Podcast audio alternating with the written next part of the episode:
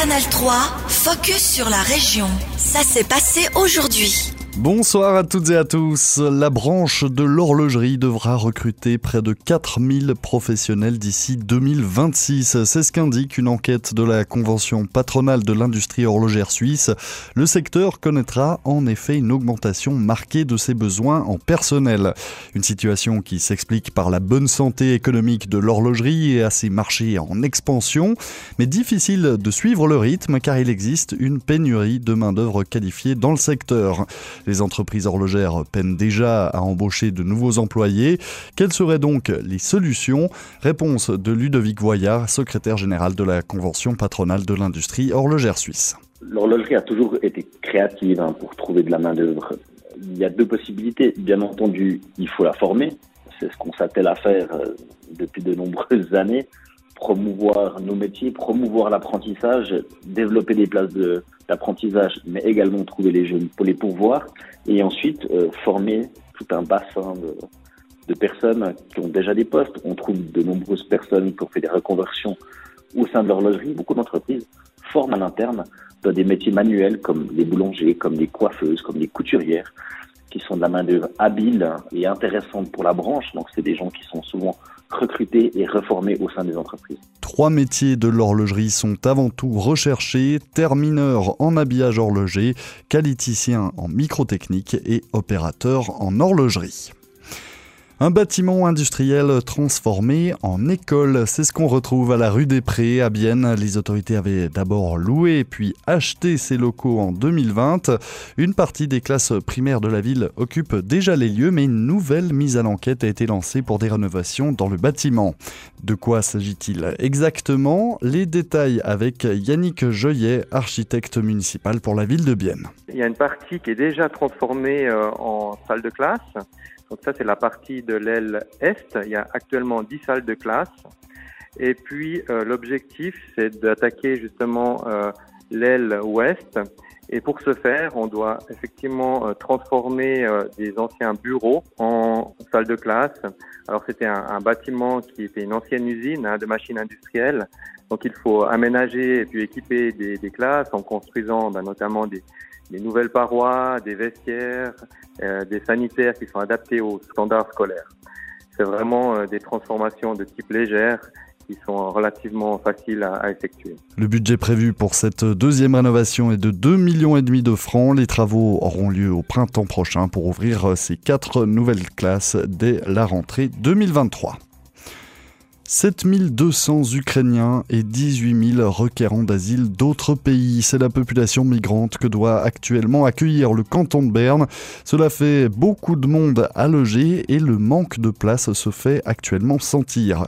Alors les autorités bernoises recherchent de nouveaux hébergements collectifs pour les requérants d'asile, mais le porte-parole de la direction cantonale de l'intégration, Gundekar Giebel, reste optimiste. Il note déjà une plus grande ouverture d'esprit face à cette thématique on a remarqué qu'il y a une euh, plus grande attention à ce thème.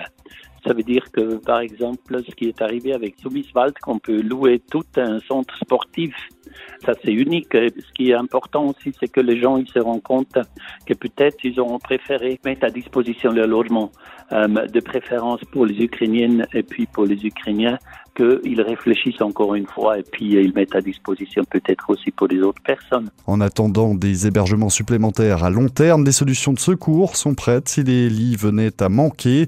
La possibilité d'utiliser des salles de gymnastique ou d'autres grandes surfaces libres est par exemple évoquée. L'appellation Grand Chasseral a été lancée la semaine dernière par la Fondation pour le rayonnement du Jura bernois. Il s'agit d'une nouvelle marque pour redynamiser l'image du Jura bernois. Ce terme sera désormais employé dans la communication de nombreux domaines d'activité, agriculture, économie, culture, mais aussi tourisme. Et nous nous arrêtons aujourd'hui justement sur le tourisme.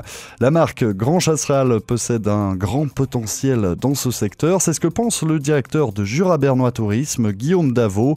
Il affirme qu'actuellement la région fait face à un déficit d'image. On l'écoute. Parfois, nos, visiteurs suisses-allemands euh, nous confondent avec le canton de Jura ou ne sont pas finalement au courant que la région est la partie francophone du canton de Berne.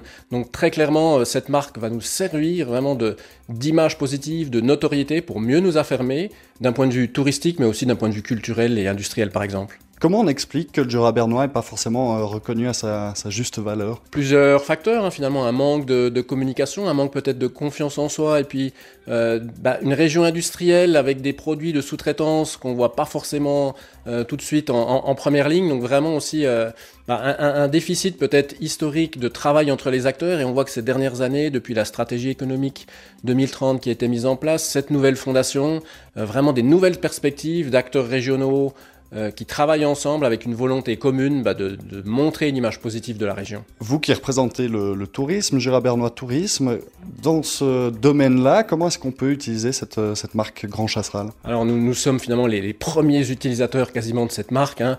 Dans toute marque euh, territoriale, le domaine touristique est souvent un, point fort, un point d'accroche, un point de visibilité. Et Jura Bernois Tourisme va sortir bah, très prochainement la, future carte hiver.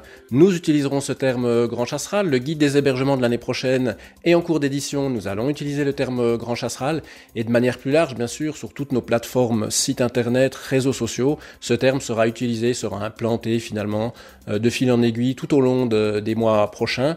Et pour les publications, nous n'allons pas tout jeter à la poubelle puisque le contenu reste valable. Au fur et à mesure des rééditions ces prochains mois et prochaines années, le terme grand chasseral sera utilisé. Ce nom, grand chasseral, est censé euh, représenter toute la région, mais est-ce qu'on peut utiliser ce terme aussi pour faire la promotion euh, d'une attraction touristique à l'autre bout du Jura bernois, comme le, Siki Park par exemple à Crémine? Et je reprendrai un autre exemple dans le canton de Berne.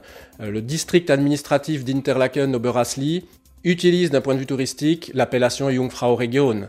Et ça fonctionne très bien. Le Brienzer Rotorn, qui est éloigné de la Jungfrau, utilise ce terme Jungfrau Region. Donc à nous, partenaires, prestataires de la région, d'être soudés sous cette appellation Grand Chasseral, de la Neuville jusqu'à Belley, de la Ferrière jusqu'à Crémine et le Siki Park par exemple, pour communiquer de manière euh, positive. C'est un long processus, nous sommes bien conscients que ça va prendre euh, des mois, voire des années, mais nous sommes confiants, de multiples partenaires nous ont déjà euh, demandé comment adhérer à la marque, puisqu'ils ont bien compris l'intérêt euh, d'un point de vue communicationnel. Ce changement, il peut paraître cosmétique, on change de logo, on change de nom, mais en quoi ça peut être utile au tourisme? En quoi est-ce que ça peut attirer des nouveaux visiteurs ici dans la région? Bah, on en a mentionné tout à l'heure, une image positive de, la région. C'est clair que l'infrastructure reste la même, euh, une mise en commun euh, de partenariats, on l'a mentionné juste avant, euh, lier le domaine industriel avec la culture, le tourisme avec l'agriculture, apporter ces, vraies plus-values qui sont aussi dans les tendances touristiques. Donc on voit qu'on est